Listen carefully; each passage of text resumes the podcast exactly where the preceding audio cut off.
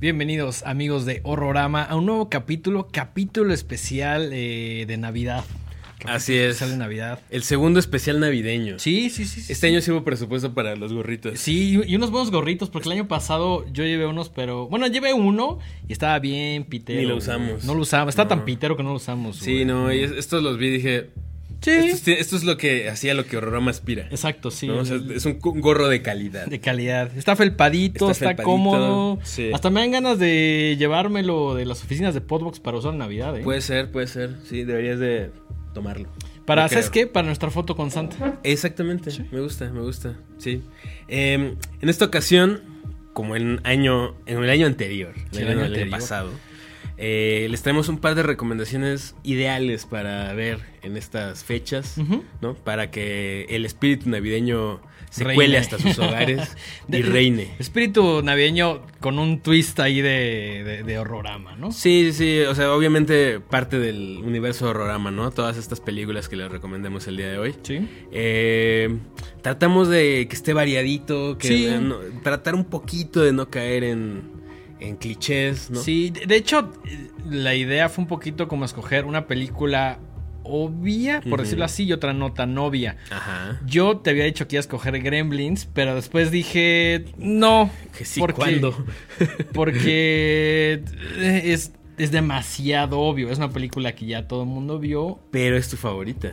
pero es mi favorita. Sí, pero de todos modos, ay, prefiero, preferí ver algo que salió este año y que también tiene que ver con Navidad. Ah, eso está todavía más Que chido. creo que tú yo. hiciste algo similar. Sí, ¿no? yo también, yo también. Ok. Eh, entonces, bueno, eh, la idea era justo, ¿no? Tener algo que dijeras, ah, claro, esta, esta siempre la veo, o esta es de O mis esta está fácil de ver. O esta está fácil de ver, o fácil de encontrar. Y otra que hay que hacer un poquito más de esfuerzo y que no es necesariamente de este año, pero que sí implica meterse ahí al Festival Internacional de Torrentino a buscarla. ¿no? O a rascarle ahí a las plataformas de streaming a ver si anda por ahí. Sí, si está en otro país, probablemente esté, porque recuerden, lo que hay en unas plataformas en un país varía mucho. O si tiene una VPN, pues también, es, es- sí es legal, ¿no? También recuerden que luego las respuestas están enfrente de nuestra nariz muchas veces y no sí, sabemos. Güey, YouTube, güey. en YouTube está, hay un chorro de cosas. Me pasa un chingo de veces. He, he encontrado cosas en esta, en esta tienda de Google que se llama Google Play. Ajá. También, hay de buenas pelis. hay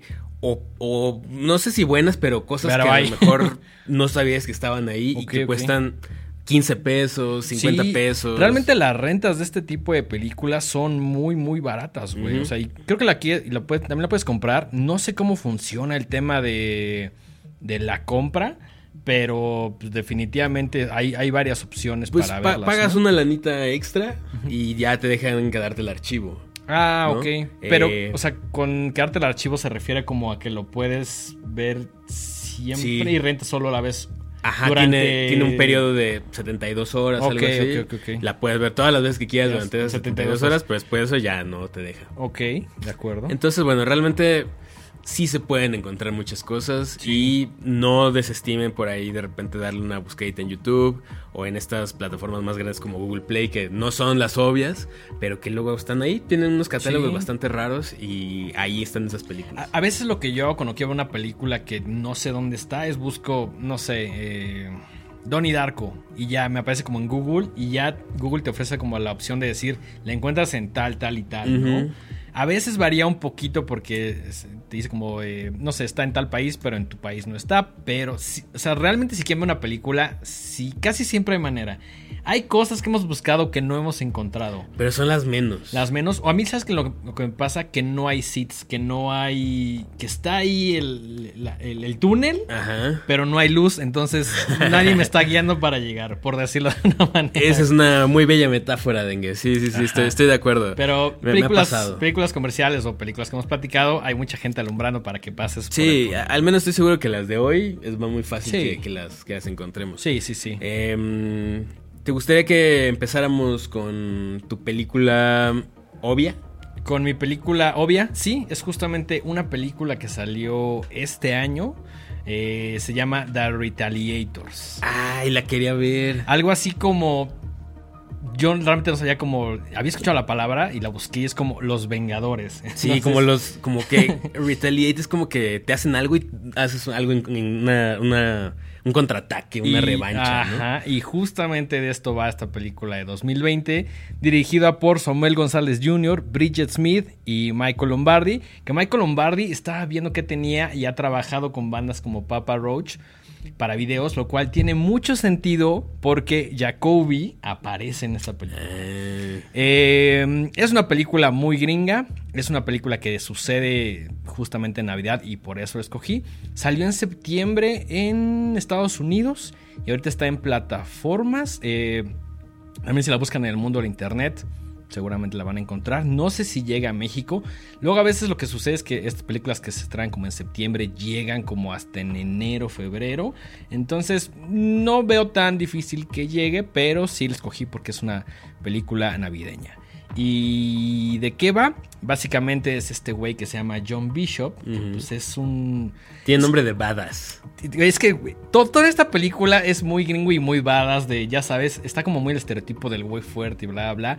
Este güey sí tiene un nombre badass, pero la realidad es que es un pastor de iglesia. Ok. Que eh, por ahí... Me encanta que sea pastor de iglesia se llame John Bishop. Bishop, ajá. Es como llamarte Jesús Iglesias. No, y además, ¿sabes qué es lo más divertido? Que está protagonizada por eh, Michael Lombardi, que es el- uno de los directores. Ok, El- el- ok. el- digamos que está dividido en tres la dirección. Michael Lombardi hace parte de la dirección y también hace el papel principal, que es el de John Bishop. Entonces, pues este pastor se sugiere que por ahí eh, su esposa como que se fue o falleció y está al cuidado de dos chavitas que tienen como alrededor de... Una tiene como 18, 19 más o menos y la otra debe tener como unos 10. Entonces, lo primero que sucede es que están conviviendo y van a buscar el árbol de Navidad, ¿no? Llegan como esta aldea navideña, toda muy blanca, los regalitos, la chingada. Y de pronto, como que llega la hija y dice: No mames, ese güey me quitó el árbol de Navidad que habíamos escogido. Ve y dile algo, ¿no, papá? Entonces ya llega John Bishop y le dice: como, Oye, güey, pues creo que tienes nuestro árbol, güey. Y el vato le dice: como, No mames. Dice, oye, güey, pues es el que ya escogí con mis hijas, la chingada, no seas cabrón, ¿no? Y el vato le dice así como, mira, güey, ¿Tiene tu nombre? No. Entonces tiene un precio ahí que dice 50 dólares. Entonces es de todos, me vale verga y me lo llevo. Lord, Lord Arbolito. Puta, güey, que ya sabes que aquí en México casi no hay. Y por- También por estas épocas destapa mucho ese. esa- esa- también- hay amor navideño, pero también hay furia navideña. Es güey. como, lo que me, me recuerda mucho esa gran película de... No sé si es una gran película, la verdad. A mí me divierte mucho porque luego soy... Tengo ese humor Uh, ya sé a dónde vas, Pero güey. si pueden ver El Regalo Prometido. Jingle all the fucking way. Jingle no All the Way. Híjole, es Maravilloso. maravillosa. Güey, Turboman, güey. Turboman, mames. Schwarzenegger en su mejor... Sí. O sea, justo cuando... Ya no estaba haciendo películas tan chidas, pero todavía tenía galleta. Todavía había galleta, Todavía güey. había galleta. Bueno, El Regalo Prometido me sigue dando mucha risa. Tengo que hacer una confesión. Yo vi el regalo prometido como por ahí de septiembre, octubre. Ah, como, qué que, maravilla. como que la descargué y dije, uff, me la voy a dar. Yo, yo, yo la vi hace como un año y dije, sigue estando así Güey. fresca. Todavía hay galleta. Todavía hay galleta. Sí, la neta, gran película. Pero bueno. Dejemos de lado el regalo prometido, que también recomendamos que vean estas fiestas. Parte del universo Horrorama. Por supuesto. Ok, sí, de acuerdo, de acuerdo. Hay un héroe de acción, entonces. Schwarzenegger, por así, por categoría, entra. eh, exactamente por definición. Por definición. Y bueno, pues está este güey que le dice, no, pues no te voy a dar tu arbolito. Y el vato, y las, las hijas se le quedan bien así como, güey, haz algo, ¿no? Y el vato nada más agarra y le dice, feliz Navidad. Y ya se va, ¿no? Entonces como que las hijas dicen como, güey, sobre todo la, la más chica como que dice, ah, pues no hay pedo, ¿no? Pero la más grande como que agarra y dice, güey, es que no mames, no me defendiste, la chingada. Y güey, pues así, ¿de qué te sirve que seas pastor, que seas mi papá? Sí. seas- que seas Pues básicamente es un pinche pusilánime ahí que no puede defender a sus hijas. Y el vato le dice, no, pues es que, güey, yo creo en el camino de diferente. Y es Poner la pastor". otra mejilla. Sí, sí, esas, Esas- iba a decir esas una- esas cosas, esas cosas. Yo solo voy a decir cosas, no voy a decir lo que realmente pienso de eso, pero bueno. Eh, entonces, pues ya como que se queda con este sentimiento del árbol de Navidad y, y explora mucho como la relación entre eh, ser padre soltero y justo tener como eh, hijas, ¿no?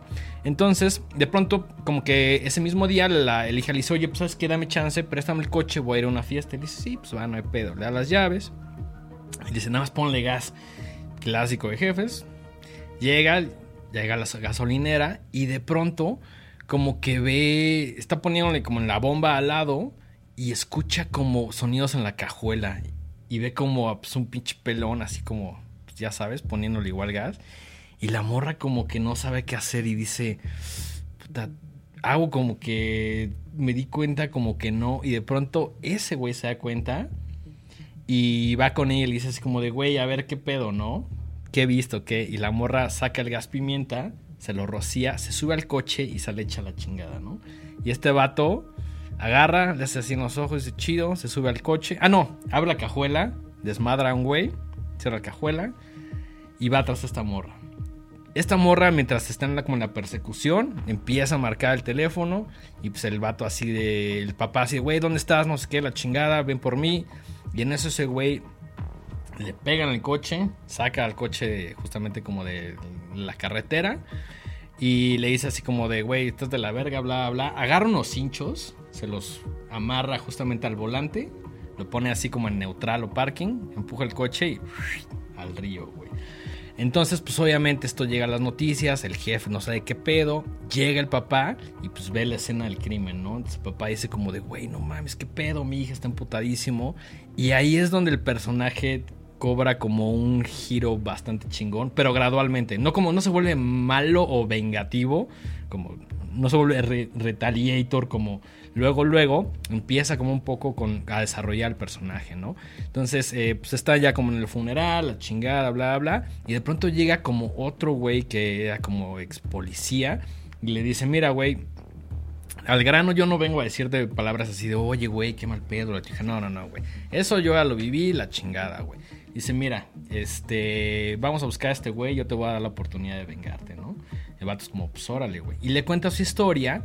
Y básicamente su historia es que a su hija y a su esposa también, cuando estaba embarazada, un güey la, las mató, ¿no? Entonces es una historia bastante similar. Y de pronto llega el vato y le dice, a ver, ven, güey, ven a mi casa, güey. Llega a su casa, llega John Bishop, justo con este como policía. Y le dice, mira, te voy a enseñar algo, güey. Llega, lo lleva como a su basement, como a la parte de abajo y le dice, mira, este este güey. Y es justamente el pelón que habían visto en, este, en la gasolinera, ¿no? Entonces llega y le dice, güey, aquí está, aquí tengo, está, está amarrado, tengo un chingo de herramientas, güey. Date, güey. Y el vato está así como. En ese momento todavía no, no, da como el, giro de tuerca tan cabrón en cuanto al personaje, ¿no? Se agarra y como que dice, güey. No sé. Primero como que ve las armas y dice, ah, puta, le voy a hacer algo. Y luego dice como de, no, no sé. Y agarra y al final como un hacha o algo. Y ya ves cómo lo va a agredir, cómo se va a vengar. Y dice, güey, no puedo, cabrón, no puedo, güey. O sea, no, esto no son mis principios, bla, bla. Y llega el oficial de policía y dice, güey, no mames, ya aquí, o sea, no te traje nada más a que veas qué pedo, güey. No te dije que lo mataras, pero tienes que hacerle algo, güey. No te puedes ir de aquí si no le haces algo. Y es lo único que puedo contar. Ok. Eh, como la mitad de la película, ¿no? No, no, no, falta, falta mucho más, falta mucho más. Porque por ahí se involucra un tema de zombies, por ahí se involucra. ok, se pone muy crazy. Sí, o sea, eso es solo una parte. Eso yo creo que es. La película durará dos horas, les conté media. Ok. okay. Me falta un chingo de cosas. se pone. Eh, se pone loca. Se pone bastante loca. Eh, trae una onda y medio como de zombies. Me recordó mucho a So, un poquito hostal, eh, a la primera. Eh, creo que es una película muy fácil de ver y también por eso la elegí. Tiene mucha acción, tiene el tema navideño, tiene un poquito de terror. Tiene mucho como este debate de la idea del bien y el mal, de la venganza, eh, de cuando te ponen con alguien a que le puedes hacer algo para vengarte y decides, como, este dilema moral, ¿no? Entonces, la película está bastante chida, eh, más de acción, muy comercial. En Estados Unidos, pues ahorita eh, ya está en plataformas y pues esa es la recomendación. Eh, sale por ahí Jacoby, sale por ahí también Tommy Lee, eh, sale esta banda llamada Five Finger Death Punch, eh, tiene un montón de cameos, la música está chida. si les gusta como ese metal dos milero. El vato le dijo, oigan carnales que les he dirigido sus videos. Sí, sí.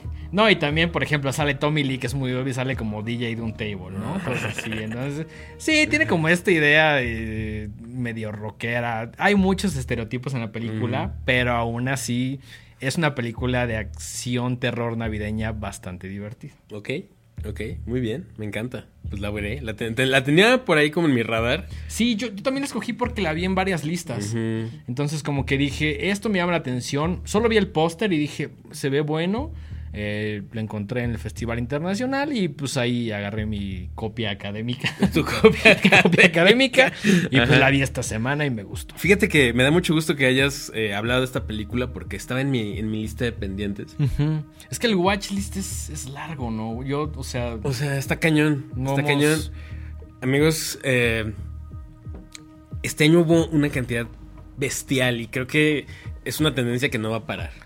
Sí, no. O sea, no. cada vez hay más y más películas. Pasa Navidad y también salen terror, otras. Vi que ayer salió otra en Shudder que quiero ver. Ya sé. Eh, Arturo hace poquito recomendó otra. Entonces, creo que es una chamba como complicada, ¿no? Por más que tratamos de ver todo, a veces la vida no nos da. güey. Hoy estaba pensando que me voy a, voy a escoger un día a la semana en el que solo voy a ver películas. Eso es una idea increíble. Porque quiero repartirlas así como a lo largo de mi semana y de repente siempre sale algo, sale un plan o la vida se atraviesa. Sí, sí. Y de mi lista de películas que quería ver esta semana pude ver una. Ok.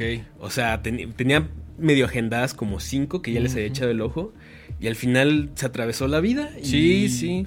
Es que también es eso, ¿no? Yo, yo lo que hice la semana pasada fue como agarrar y decir, voy a agarrar de las 8 a las 10 de la noche para ver al menos una película. Es una gran... Entonces sí. lo cumplí en su mayoría. No vi películas diario, Ajá. pero sí vi al menos como unas cuatro en la semana, lo cual creo que está bastante Eso bien. está bien. Pero sí, cr- creo que para poder verlo todo, sí hay que dedicarle o un día a la semana o un horario diario para poder verlo porque están sal, saliendo cosas y saliendo cosas y saliendo cosas. Y es, no sé, a mí para mí frustrante no poder verlo todo. Ah, a mí también. Me, me da un sentimiento como de es que hay tantas cosas. Y eso Sí, nada más sí. hablando de lo de este año. Sí, o sea, por ahí sí. Sí, en la vida en general hay un watchlist.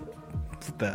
Cosas ahí que, que nunca vamos a acabar. Y a mí también me frustra un buen y me da como una ansiedad así de. Ay, qué A mí- momento voy a ver a mí me todo da esto. Un, un montón de ansiedad cuando tú, Chris, amigos, alguien me recomienda una película y la agrego al watchlist. Y veo como de pronto veo una película y la quito y digo, te quité una, pero ya tengo cinco más, cabrón. Sí, o sea, sí, sí. es una labor complicada, pero hacemos lo mejor que podemos. Hacemos lo mejor ¿no? que podemos y lo hacemos con mucho gusto. Exactamente. Nos encanta ver películas. Nos encanta. ver Ojalá en algún momento podamos ver películas todo el día. Ojalá algún día nos paguen por ver películas.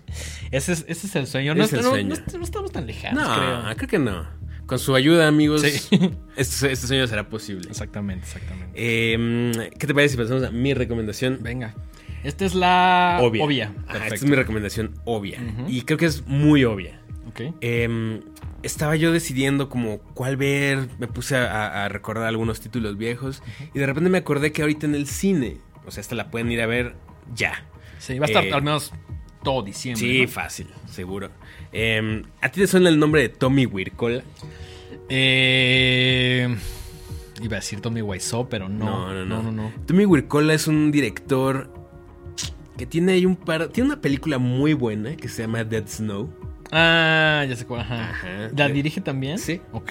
eh, ok. de zombies, de zombies eh, nazis eh, en la nieve. Estas combinaciones exóticas que siempre nos gustan. Exacto, exacto, exacto. Eh, y por ahí tiene y dirigió una segunda parte de Dead Snow. Tiene por ahí una de Hansel y Gretel como medio malona, que no es la que... No es Gretel y Hansel. No, esta es Hansel y que Gretel. Gretel y Hansel sí la recomendamos ampliamente. Y entonces vi que está la nueva película de Tommy Wirkola y se llama Violent Night. Ok. Que aquí le pusieron Noche sin paz. El Santa maldito. El Santa maldito. Como Sí. por ejemplo, ahorita me salió en el cine eh, el tráiler de Terrifier 2. ¿Sí la van a estrenar? Sí, sí, sí, en enero, en Ajá. enero. Yo también cuando fui a ver esa desgracia de este Bones and All, eh, vi ahí que estaba Terrify y dije, puta, ojalá pasan Terrify en vez de esto, pero bueno. Eh, Esa discusión ya se tuvo. Terrifier 2, pues no, no parece. parece que no se ha acabado. Pero bueno, ahorita pasamos a eso. Y me dio mucha risa porque pusieron Terrifier 2, el payaso siniestro. Hijos de su. Porque es que entiendo por qué. Terrifier no, no, no dice, no vende nada. Pero a lo mejor El payaso. podría- O sea, si yo no conocía la franquicia de Terrifier y veo que dice el payaso siniestro, como que no me dan tantas ganas. Siento o que a sea, veces intentan hacer una suerte de resumen, muy resumen el título. Así, resumamos la película en dos palabras. el, ¿no? el payaso, lo que sea. güey. Ajá, entonces, bueno. Violent Night le pusieron el cotorro título de Noche sin paz. Ok. Eh, por ahí le escribe Pat Casey y Josh Miller que curiosamente son los mismos que escribieron la última de Sonic the Hedgehog. Ok. Entonces, pues dije, ok, es- Es un twist interesante. sí, y dije, ok, me, pre- me- me pregunté a mí mismo, ok, ¿esto pertenece al, al universo de horror? Me dije, sí, porque el Tommy Wirkola eh, pues ya ha hecho estas de zombies, ¿no? O sea, sí, como que sí le llaman la atención esos, esos Sí. géneros, esos temas. Y mm, pues dije, ok, también está chido que de repente tenga un tema de comedia. Sí. ¿Por qué no? Protagonizan David Harbour, que es súper famoso porque pues es parte del elenco Things. de Stranger Things. Y John Leguizamo, que nos cae súper bien. Fan. Fans de John Leguizamo. Soy fan desde que vi Mario Bros, güey. Sí, Desde ahí sí, era fan, sí. Gran, gran actor. Nos cae muy chido. Entonces dije, ah, bueno, vaya, creo que sí cumple con los requisitos. ¿De qué va Violent Night? Bueno, empieza con. eh, obviamente, David Harbour interpreta a Santa Claus. Un Santa Claus que además creo que le queda perfecto. No sé por qué nunca Es, la había es lo que te iba a decir, buena elección de Santa, Sí, ¿no? De sí, Santa sí. badass, güey. Ese güey es badass en todos lados, güey. Mamado, pero, o sea, no mamado, No mamado Schwarzenegger, sino mamado como... mamado como gordito, así como, como, ajá. como papá mamado. Sí, sí, sí. ¿no? sí, o sea, sí. chido. Eh, entonces dije, ok, eh, empieza con este Santa Claus que está como medio harto de ser Santa, como que ya no le hace feliz. O sea, ¿su trabajo es ser Santa? No, él es Santa Claus. Ah, ok, ok, ok. Él es the real deal. Ah, sí, ok, él, él es Santa Claus. De hecho, está muy cagado porque empieza y está chupando en un bar. Y. ¿Disfrazado? Disfrazado, o sea, es, es en- Full- full Santa. Full Santa. Y al lado de él está un güey que trabaja de Santa Claus. Ok. Y entonces le dice, güey, pues ¿cuánto llevas en esto, no? Es que, güey, Más años de de los que... Y tú, no, pues no tantos, pero pues de algo hay que vivir, ¿no? Ok, ok. Y dice, bueno, pero pues cuando los niños se sonríen, así, pues vale la pena. Y Cuando veas sus caritas. Cuando ves sus caritas. Ah, y el otro dice, pues, eh, no sé, ya todos quieren lo mismo, ya nada más exigen, ya no se portan bien, son unos mocosos ahí malagradecidos. Ajá. Y pues anda, anda bien pedo, ¿no? O sea, su, su, su razón de estar en ese bar es ponerse pedísimo porque esa misma noche tiene que terminar de entregar los, los regalos. Y pues ya te revelan ahí que sí es el, el Santa Real cuando pues, se sube al, al techo del bar y se va en sus, en sus renos y se echan a guácara, ¿no? Entonces como que desde ahí te van dando el tono de, de lo que va la película, ¿no? Es un humor bastante vulgar, en el mejor, en el mejor sentido de la palabra, ¿no? O sea, Sí, es, la intención que sea Sí, mucho- claro, que sea otro tipo de humor como más fácil. muy gringo. Muy gringo, Un humor sí. muy gringo. ¿no? Así. Ah, todo el tiempo hablan con groserías. Ok, ok, este, ok. Pues hay mucha eh, comedia física. ¿no? Ok. Em, corte a una familia eh, de mucho dinero. em, con una, un es un matrimonio que pues, al parecer se están separando o están a- al punto de separarse. Se entiende que ya no viven juntos la, la mamá y el papá. Y tienen una hijita que se llama Trudy. Y pues la típica niña de postal, ¿no? O sea, es afroamericana, pues súper bonita, súper inocente, súper tierna. Estos afroamericanos más blancos que. Ajá. nada. sí, Oreos, porque... Oreos los llaman algunos. ok, no sabía. Pero, ajá, ok, entonces sí, es una familia muy acomodada, pero eh, pues como que para darle ahí un poco de variación al cast, pues pusieron una familia afroamericana. Eh, y te dan a entender que van a ir a pasar Navidad con la mamá del señor. Ok. Y pues llegan y no es... Pues sí, es una familia que se pudre en dinero, ¿no? Te dan a entender que pues ahí los que tienen lana son la familia del papá. La, la mamá pues Normal. tiene un, un origen más normal. Ok. eh, y como que no le hace muy feliz la idea de ir a pasar Navidad con la mamá de este güey, pero pues es lo Dice, que pues, hay. ni pedo. toca. Navidad, ajá. Y sí, pues llegan y es una mansión así gigantesca. no, no te dicen exactamente a qué se dedica la familia, pero pues tienen mucho dinero y se ve que están amargadísimos y peleadísimos entre ellos, no se soportan, no se toleran.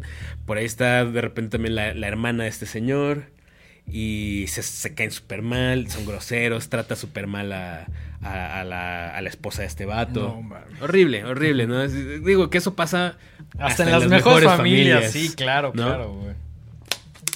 Entonces, eh, Santa Claus, mientras, pues va repartiendo, te hacen ahí un montaje de cómo va repartiendo eh, juguetes y en realidad casi siempre se la pasa repartiendo videojuegos.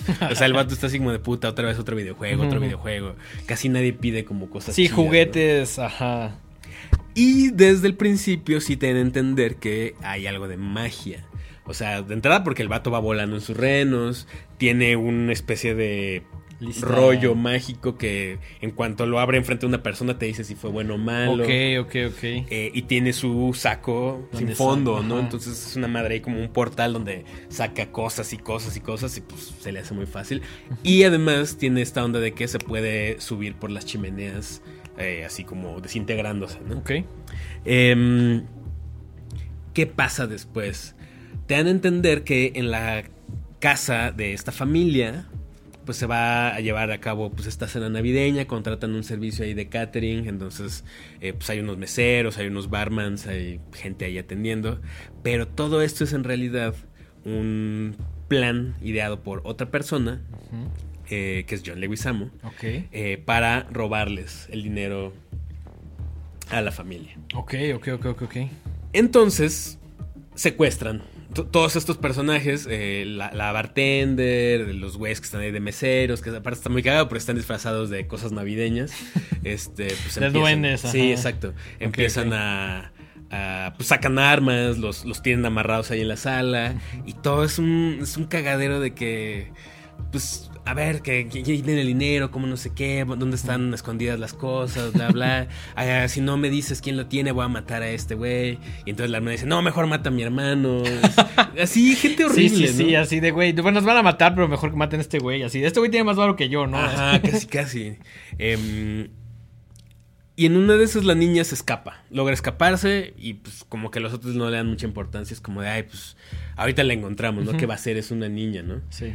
Para esto, eh, como todo esto pasa a medianoche, la niña ya, antes de que lo secuestren, la niña ya se iba a ir a dormir y el papá le dice que eh, le da una especie de walkie-talkie y le dice, güey, pues este año no te pude llevar a ver a Santa Claus al centro comercial, pero con este walkie-talkie mágico vas a poder hablar con, Con él. con él, ¿no? Ok. ¿En serio? Sí, no, te juro que sí. Ay, qué chido. Entonces esta niña, eh, ya cuando los tienen secuestrados, se escapa y pues en su desesperación pues intenta hablar con eh, pues con este walkie-talkie con Santa. Claus. Santa Claus llega a esta casa y encuentra que pues efectivamente los están los tienen secuestrados y primero dice, "Híjole, esta ya no es mi jurisdicción, ¿no? Ajá, es como de güey, esto ya. Ajá. sobrepasa mis, Mis poderes, mis poderes, ajá, ¿no? sí, sí, Porque pues, sí, tiene estos poderes, pero no es superhumano. Claro, no O es un superhéroe, ¿no? no, o sea, Santa, ajá. Si le pegan, le duele, ¿no? Claro, y sangra claro, y todo. Entonces, eh, por ahí tiene un enfrentamiento con uno de los esbirros. Y pues, se agarran a golpes y todo, y acaba muy, muy madreado. Y pues ya se está yendo, y de repente escucha por ahí el otro walkie-talkie. Y es esta niña que le dice: Santa, neta, ayúdame, ¿no? Es- mi familia está secuestrada, no sé qué. Y pues como que ya le remuerde la conciencia. Y dice, bueno, Dice, va. Pues bueno. Pues ya que. Pues ya que, ¿no? Y entonces toda la película va de eso, ¿no? De, de, de cómo lo- los intenta ayudar y cómo, eh, pues, hay un tema ahí como de volver a creer en Santa Claus, de que incluso el mismo, el mismo Santa Claus crea en sí mismo porque... Sí, pues, claro, no- que recupere como el amor a su trabajo y a ser santa, ¿no? Porque Sí. lo que- el contraste con el principio de decir, güey, esto hasta la madre de, de estos regalos y Sí. hacer lo mismo todos los años, Sí, ¿no? sí, sí, sí, sí. Y, y que no, los niños no, pues no le, no sean tan chidos como él esperaría. ¿no? Eh, por ahí el John Leguizamo, pues también tiene como una backstory de que tuvo una Navidad muy fea en algún momento de su vida. Que eso lo y la odia, ¿no? Odia la Navidad. Por eso se volvió como un Grinch así de odio la Navidad. y- Pero con metralletas, ¿no? Ok, Entonces, ok. ajá. más, más sofisticado. más sofisticado. Entonces, pues bueno, también está como. Obviamente él es como el, el final boss, ¿no? Ya que se, se va echando como. Sí, sí, primero madrea a los meseros y a lo demás y, luego ya último. llega como, ok, ok, ok. ok. Me, me- me- me gusta esa idea de ir Sí. escalando hasta que llegas con un... Es muy de videojuego, ¿no? Sí, absolutamente. Entonces, eh, pues eso es básicamente, ¿no? Ok. Eh, hay mucha violencia, mucha violencia, o sea. Es que es lo que esperaría desde el trailer, güey, ¿sabes? Así Sí. como justo ver madrazos por todos lados. Y los hay, hay, hay así sangre y tripas y cráneos aplastados y todo. Lo que nos gusta, güey. Sí, sí, sí. Básicamente. Entonces, no les va a cambiar la vida. En el micómetro un buen 6. Un buen 6. 6, sí, un 6. Ok, ok. Eh, si no tienen absolutamente nada que hacer y están como en ese humor, o sea, ganas de ver algo como que les saque un par de risas y eh, pues ver violencia, se la pueden dar. Eh, toda la película recae definitivamente sobre David Harbour y John Leguizamo, que lo hacen bastante bien, son grandes actores. Y pues nada, esa es mi recomendación obvia, ¿no? Si ahorita quieren ir a ver algo al cine como del universo Horrorama y no saben qué, si ven Violent Night, se la van a pasar bien. Ok, ok. Suena bien. Se Suena me antojó. bien. Sí. Que además ahorita sí hay chance de ir al cine. ¿no? súper sí. Porque si no salen de vacaciones, digamos que la semana del. Yo creo que a partir del 23, pues ya está como bastante muerta la ciudad, lo cual siempre se agradece. Ujú. Como está de vacaciones y te quedas, pues es buen momento para ir al cine, para ver todas esas cosas que tenías como en tu watchlist que no pudiste ver, para bajar una que otra, para ir al cine, etcétera, ¿no? Ujú. Ok, ok. Eh, para la segunda parte de este programa, pues decidimos escoger unas películas no tan obvias. Exacto. Cosas a lo mejor un poquito más complicadas de encontrar o que en su momento no hicieron tanto ruido. O más viejas. O un poquito más viejas. Exactamente, exactamente. Eh, ¿Qué nos trajiste, mi queridísimo Dengardo? Yo escogí una película de 2007 llamada Parking 2. En Estados Unidos tiene un título bastante desafortunado que es P2. P2.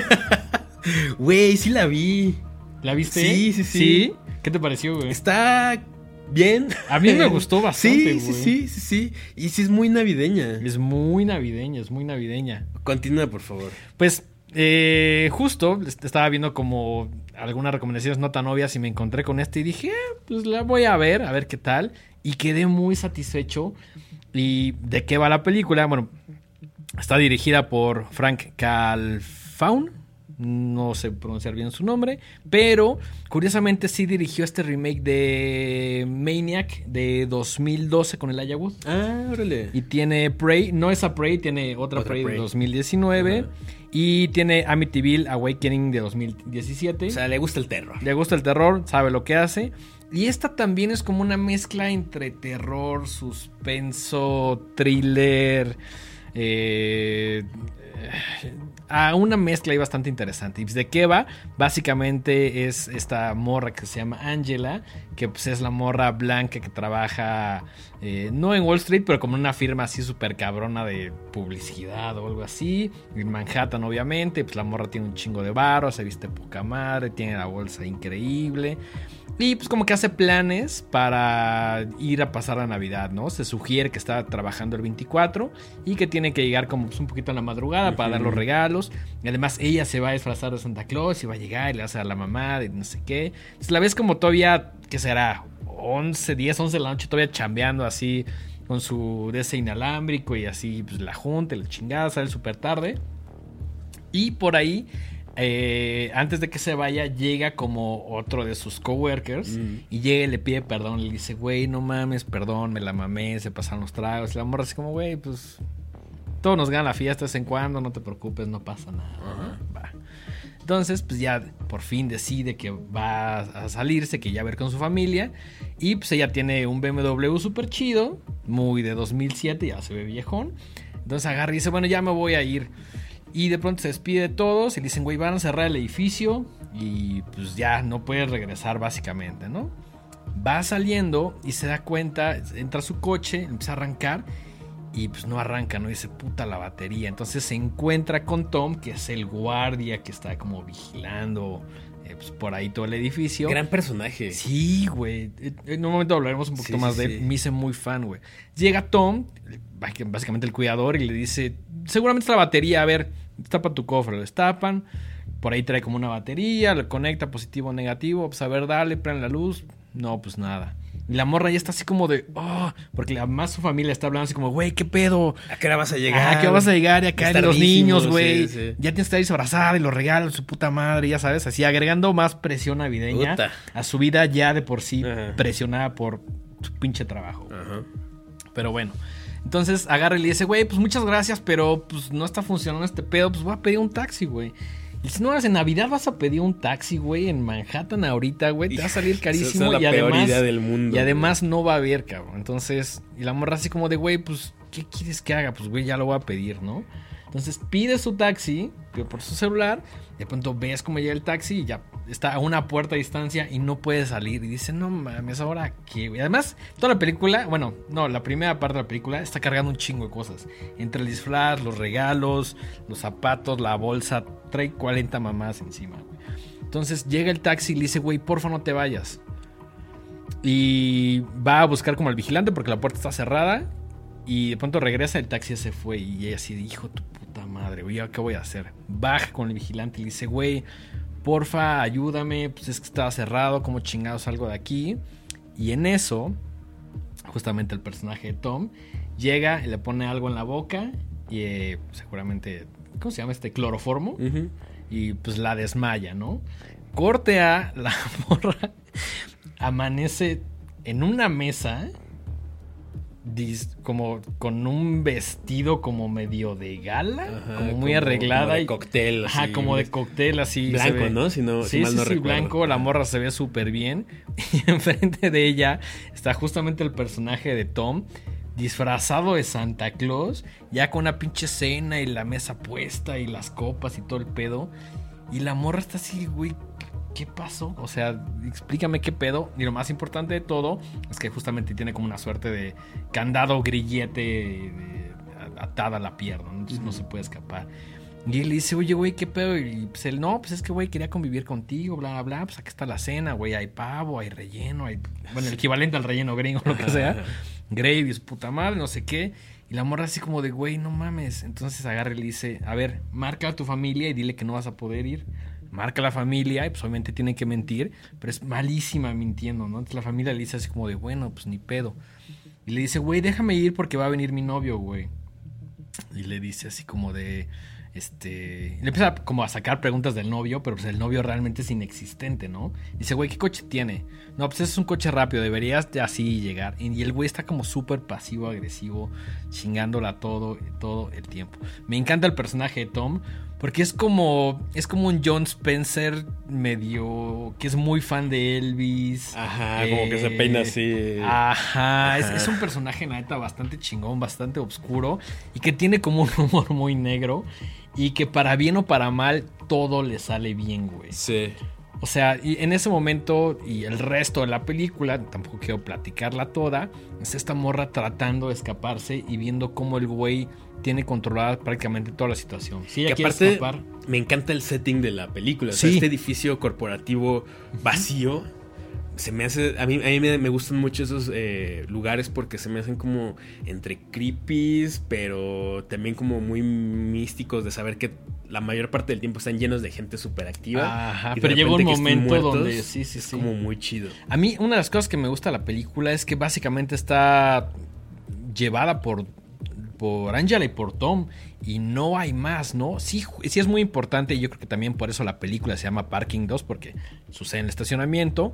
Eh, no, no hay lejos de eso ningún otro escenario, ninguna otra locación. Es el estacionamiento llevada por dos personas. Al güey todo le sale increíble porque lo tiene hasta cierto punto controlado. Eh, la morra está como muy saca de pedo y si ves cómo se va empoderando, por decirlo así, conforme pasa la película, ¿no? Eh, me encantó el guion, se me hizo una película sumamente entretenida, ¿no? Y efectiva, ¿no? Es como de. Es una. Típica historia, bueno, no, es- no típica, sino es, Es este algo recurso. que podría pasar, ¿no? Sí, y es este recurso clásico de gato y ratón, ¿no? De todo el tiempo estarse persiguiendo y estarse. Tú me haces esto, ah, bueno, entonces yo te voy a hacer esto y me voy a escapar, pero ya te tengo, ya voy un paso adelante de ti. Y entonces, esas son unas películas muy dinámicas, Exacto. breves, concisas, con una idea muy sencilla, Sí. pero que funcionan perfecto. Dura hora y media. Este sí un poquito un spoiler porque pasa al principio. La morra se mete al elevador y pues llama como a los güeyes de... Justo del servicio que del elevador, como de emergencia. Le dice, oh, no mames, hay un güey aquí que me quiere hacer no sé qué, por vengan por mí. Y le dicen, y le contestan, le dicen como, no te preocupes, quédate ahí, no te pongas nerviosa, bla, bla. Y dice, seguramente este güey está tratando de ayudarte, ¿no? Y pues es ese mismo güey que tiene todo bajo control, Ajá. ¿no? Y pues al ver que no hay como mucha ayuda, dice, pues me voy a quedar aquí hasta que alguien venga, ¿no? Y el vato agarra y empieza como a inundar el elevador. Ah, sí, Y sí. es una cosa también ahí, así como de, güey, vas a salir porque vas a salir porque se empieza a subir el nivel, ¿no?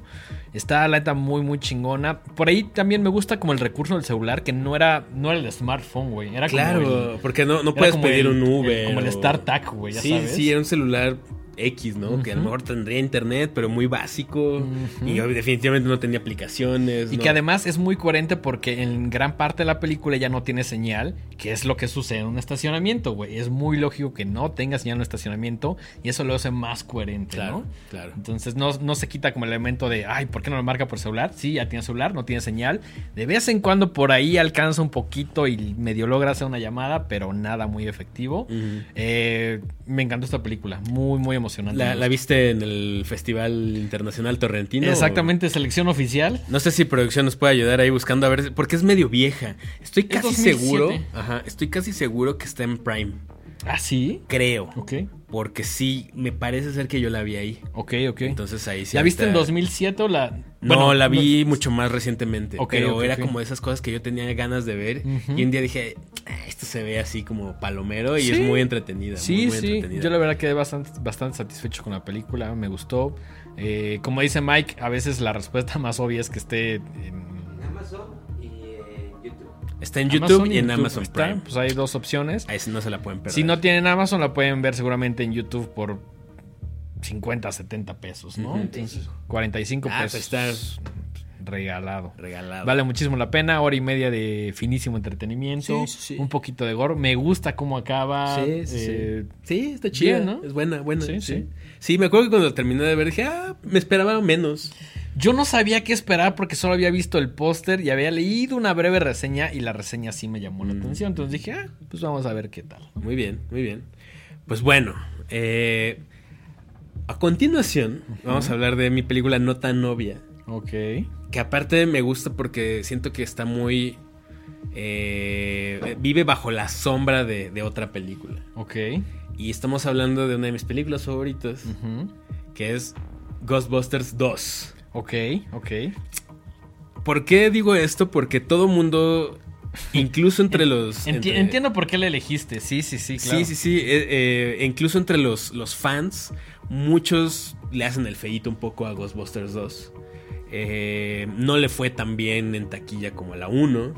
Y definitivamente no tiene el impacto cultural que tuvo la 1. Es más, yo creo que hay muchas personas que no. Que ni la han visto. No solo la han visto, no saben que existe una Ghostbuster. 2. Puede ser, O sea, puede ser. Yo creo que te dicen cazafantasmas y la asocias con la primera. Pero hay mucha gente es como, ah, que confunden la 1 con la 2 de alguna manera, ¿no? Es que también pasó eso. Creo que en México hubo un momento en el que antes se tardaban más las películas en llegar y entonces seguramente llegaron como ahí pues, medio raros a- en, en los tiempos y muy probablemente mucha gente confunde cosas de la 1 con cosas de la 2. Sí, también siendo los mismos actores, eh, se puede confundir un poquito. ¿no? Yo recuerdo que sí, de morrito las confundía, hasta que después como que ya las vi por separado y las dos me gustan. Creo que las dos tienen cosas chidas. No, no, veo, no veo menor a la segunda. Ahí te va. Eh, Ghostbusters 2 es de 1989, Ok. cinco años después de la original. Em, está dirigida igualmente por Ivan Reitman y la escriben eh, Dan Aykroyd y, y Harold Ramis. Vuelven a su papel eh, Sigourney Weaver, vuelve este... ¿cómo se llama? Este. Rick Moranis. Rick Moranis. Vuelve a protagonizar. Obviamente también están Ernie Hudson. Que creo que eso es importante, ¿no? Porque cuando te cambian a todo el cast, puta, como que o falta alguien, o sea, incluso un Rick Moranis no puedes dejarlo atrás porque es como de, güey, ya te encariñaste con todos los de la primera, ¿no? Sí, y, y esto es interesante porque em, se tardaron mucho en sacar la 2. O sea, cinco años para una secuela Sí, es un chingo, es ¿no? un chingo. Em, incluso este eh, Bill Murray estaba eh, medio retirado, estaba como se, se había dado ahí como un sabático ahí medio extenso para, para no hacer nada y era parte de las cosas que querían que, que- que volvieran, ¿no? O sea, querían que estuvieran todos los personajes o no se iba a hacer. Ok. Em, ¿De qué trata? Bueno, es muy... Es, es- de, de entrada me, me encanta el inicio. El inicio es increíble Porque, porque, es muy meta. Es muy self-aware, es Sí, muy sí, consciente sí. de sí misma, ¿no?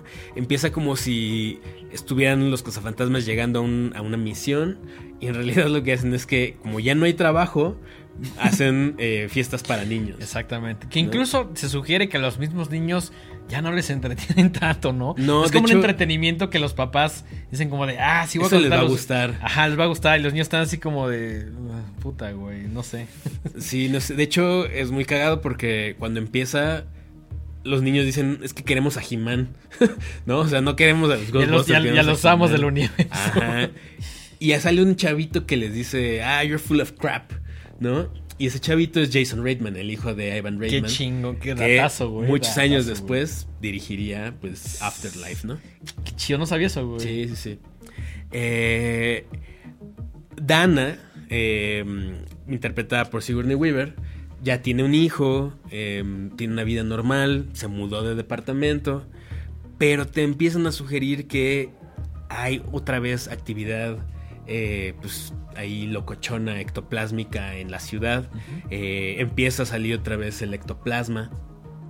Y descubren que hay un río de ectoplasma fluyendo debajo de, de- Las coladeras las de coladeras de Nueva Nueva York. ¿no? Que esto obviamente cuando el, el ectoplasma empieza a entrar en contacto con cosas, con objetos y así, pues pasan cosas raras, ¿no? Que te van poniendo el tono para lo que va a pasar después. Eh, hay un par de escenas ahí muy chidas donde los cazafantasmas bajan a- al... Acabe mencionar que los efectos especiales mejoraron muchísimo para eh, esta segunda parte. Sí, la, la verdad es que los efectos, o sea, de la primera no, no envejecieron muy bien, pero era lo que había. Era lo que había. O sea, Sí, también claro. no podemos juzgarlos con los efectos de hoy en día o la No, no, tecnología no, de hoy en nada. día, ¿no? Y sin embargo, siento que son muy efectivos. Sí, hay cosas que me hacen un poquito de río, pero entiendo el, el esfuerzo que fue en su momento y no voy a llegar a decir, esos eventos se ven culeros, pues es como, o sea, lo que había, güey. O sea, Sí, no- claro. Para, para el momento yo creo que sí era innovador hasta cierto punto, ¿no? Y aquí le subieron muchísimo la calidad de los efectos especiales. Eh, hay un, un- te digo, esta secuencia donde están bajando al, al túnel de una estación de, de metro abandonada y hay un río de ectoplasma. Que es donde se hacen pasar por este Por trabajadores, por trabajadores, ¿no? Que- o electricistas o algo así, ¿no? Pues sí, son como trabajadores de la ciudad y empiezan a romper el piso porque tienen que investigar. Y eso desencadena que los arresten y los lleven a juicio. Y ahí se- es una de mis escenas favoritas. Y ahí pasa mi chiste favorito de toda la franquicia. Que mm, se empiezan. eh, Están en esta sala de. Ah, bueno, para esto. eh, el, el- digamos, mi, mi Ghostbuster favorito, que es Egon. em, em, está empezando a estudiar el ectoplasma y cómo. eh, reacciona ante los estados de ánimo de la gente. Esto es como algo que introdujeron en este, en este episodio, bueno, en esta película, ¿no? Y entonces ahí eh, tienen una- un frasco lleno de ectoplasma y si le gritan cosas y si hacen cosas, Sí, se empieza a reaccionar, empieza a ajá. reaccionar. Entonces están en el juicio y tienen una muestra de esta cosa. Y, y Peter Bankman empieza a hacer enojar a- a- al abogado y, y empieza a reaccionar a esta madre. Y eso desencadena que se liberan los fantasmas de los hermanos Scoleri, que son unos eh, fantasmas como muy caricaturizados, pero que se veían muy chidos, eh, que están como en una silla eléctrica. Hubo- aquí hubo un cambio interesante en la dirección de arte, porque ya estaba la caricatura. La caricatura se La de lanzó. Real Ghostbusters, Ajá, ¿no? La caricatura se lanzó en medio de Ghostbusters 1 y Ghostbusters Ok. 2. Y de ahí tomaron ciertas cosas que impactaron en Ghostbusters 2. Ok. Por ejemplo, le, bajaron mucho el tono eh, a los chistes para adultos. Sí, que la primera tiene Para unos de- innuendos sexuales. Exacto. No tan innuendos, ¿no? Exacto, exacto. Pero esto fue decisión de, de Ivan Reitman. ok. Eh, ningún personaje sale fumando. El look de Janine, la secretaria, también lo cambiaron para hacerlo más acorde como- a la. Ajá, sí, a la caricatura. Eh, Slimer. Los, los uniformes también introdujeron el negro, ¿no? Sí, aquí cambian de color los uniformes, que aparte me encantan porque Sí. son como gris, negro. A mí me gusta chido. más el negro, pero sé que el OG, pues obviamente es el café. Sí, el café es el original, Beige, pero ajá. el ese como negrito, Está gris, bien me- se me hace bien, bien chido. Este. Está diciendo de Slimer, güey. Slimer eh, se volvió súper popular entre los niños y por eso lo volvieron a... O sea, de hecho en la caricatura introdujeron el concepto de que era como la mascota de los cazafantasmas. Y aquí no lo muestran de esa forma, pero sí tiene ahí varias apariciones. Eh, y mi chiste favorito de la franquicia es una cosa ñoñísima, pero cuando están en el juzgado y están en el juicio y están estos fantasmas causando caos pues ya les dicen como de puta, bueno, pues órale, utilicen sus, sus herramientas, ¿no? Sus, sus proton, proton packs para quitar estas madres, ¿no? Sí, sí. Y entonces prenden sus, sus, Ah, sus sí, neutron, sí, sus sí, neutron y hacen un sonido, ¿no? Y entonces empiezan y uno dice do, re, y se esperaría es que el, el tercero fuera mi, pero es como re, lo dice rey, es do, re, Egon. Ajá. Y esa cosa me Que- hace muy feliz. Que hasta cierto punto tiene sentido porque la notación musical E es mi. Entonces tiene aún Entonces más tiene todo sentido. el sentido del mundo. Gran chiste, Gran gran, chiste, gran chiste, gran chiste, muy, muy clavado. clavado. Muy clavado y muy fino. Eh, se introduce también un, villano que, a mi parecer, es incluso mejor que el de la 1, que es Vigo de Carpathian, Si- Siento el que es azote de Moldavia. Siento que sí es. Podría ser incluso mejor que el mejor villano. Y que es muy. A mí el, el tema del cuadro me vuela la cabeza, güey. El tema del cuadro me parece fino, güey. Que dicho sea de paso, la voz del, de Vigo no es del actor que interpreta a Vigo, sino es de Max von Sydow, Ok. ¿no? que tal vez recordemos por películas como Duna. Ah, ok, ok, ok. Es- Ujú. ese dato no lo sé. Yo, o sea, viví toda eh, mi infancia, adolescencia pensando que sí era su voz original. No, no, no. De hecho, el actor original, cuyo nombre no recuerdo, se enojó tanto de que no usaran su voz y no le dijeron. Entonces en la premier se Qué fue así. Sí, güey. estuvo gacho. En la premier eh, sale el personaje Dice, ¿qué y esta no es mi voz y se paró y se fue. Sacos. Sacos. Bueno, decisiones creativas que favorecen a la película, ¿no? Pues sí.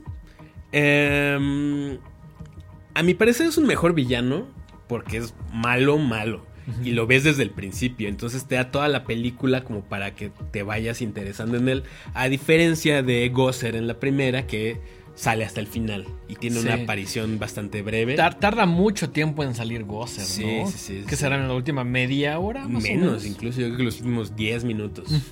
Eh, y aquí te van eh, diciendo como Vigo posee a, a Janosch, que es el, el coworker de Dana, ¿no? Que se dedica a la restauración de arte.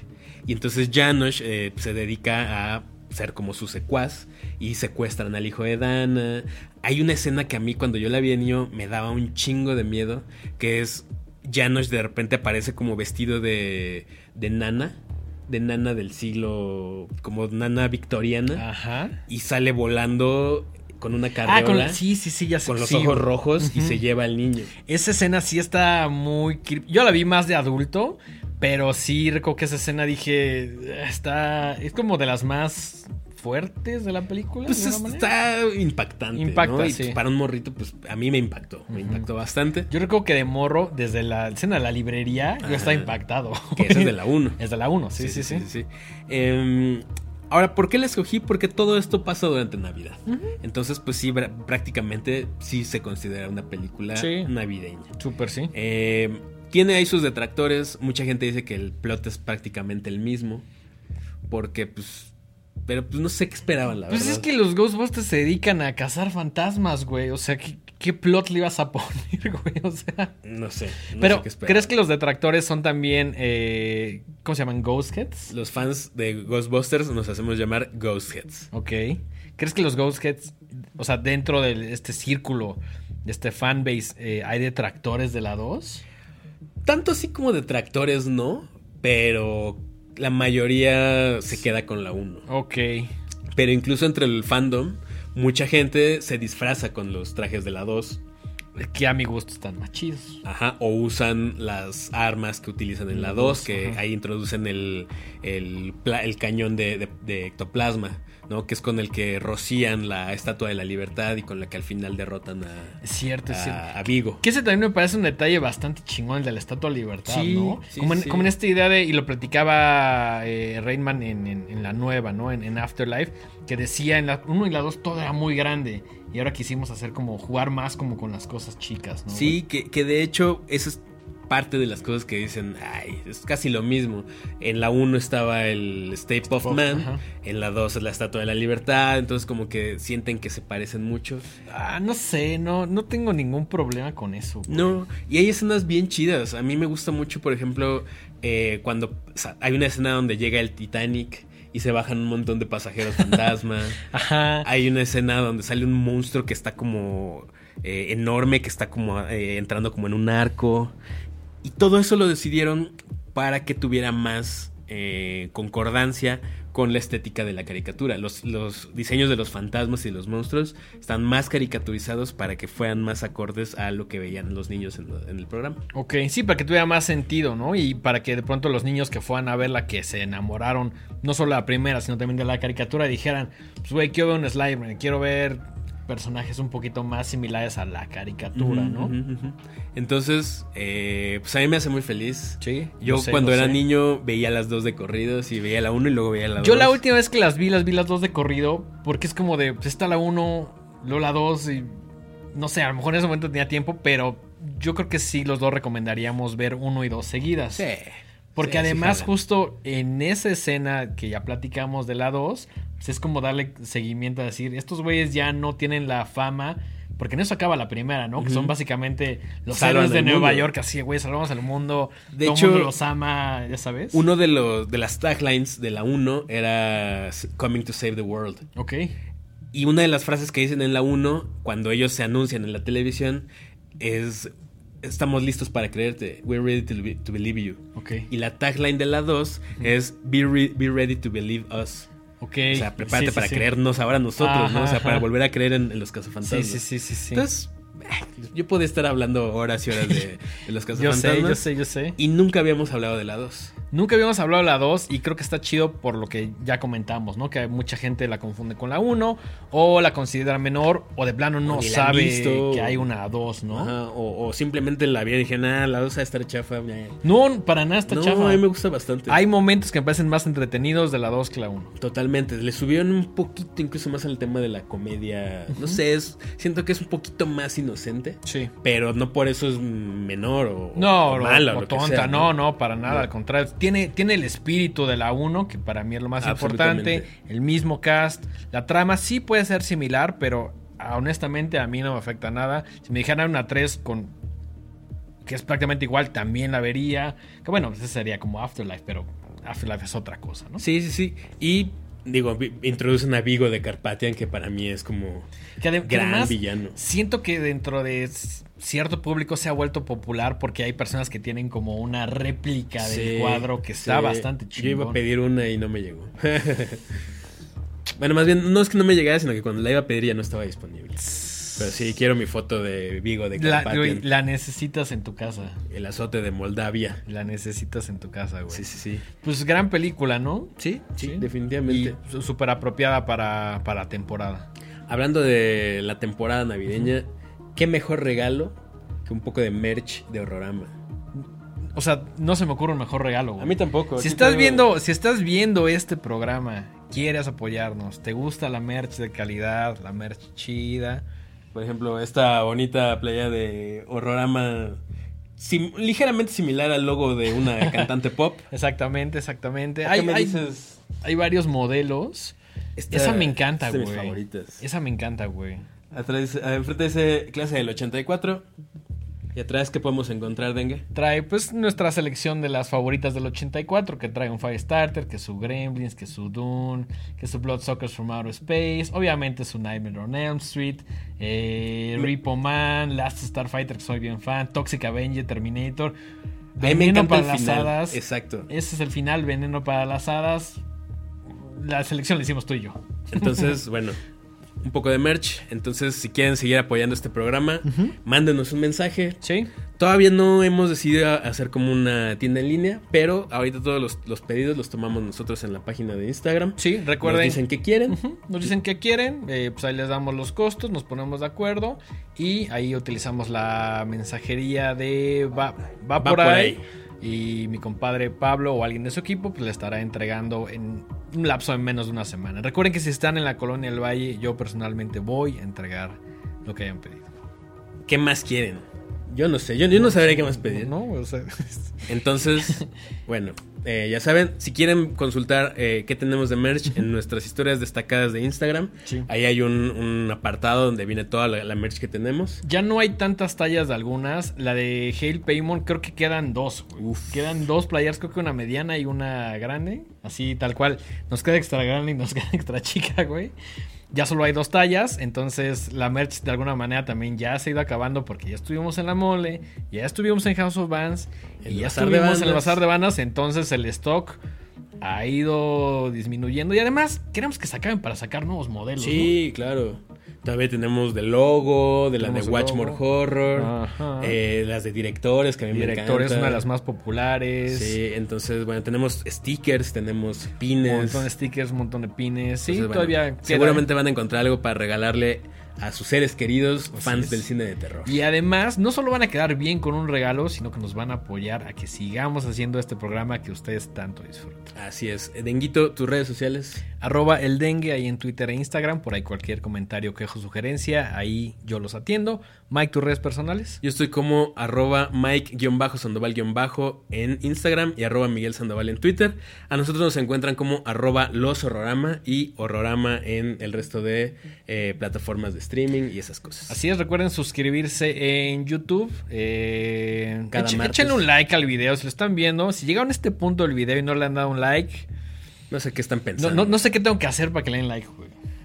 Que, que Dengue vaya a sus casas y le pique personalmente. No vamos a llegar a El, eso. el like nos ayuda mucho, también nos ayuda mucho si se suscriben. y si de plano favor. son muy fans, échenle una campanita y así no se pierden todos los programas que estamos teniendo todos los martes. Así es. Con esto nos podemos ir despidiendo. Esto fue Horrorama especial navideño. Hasta la próxima.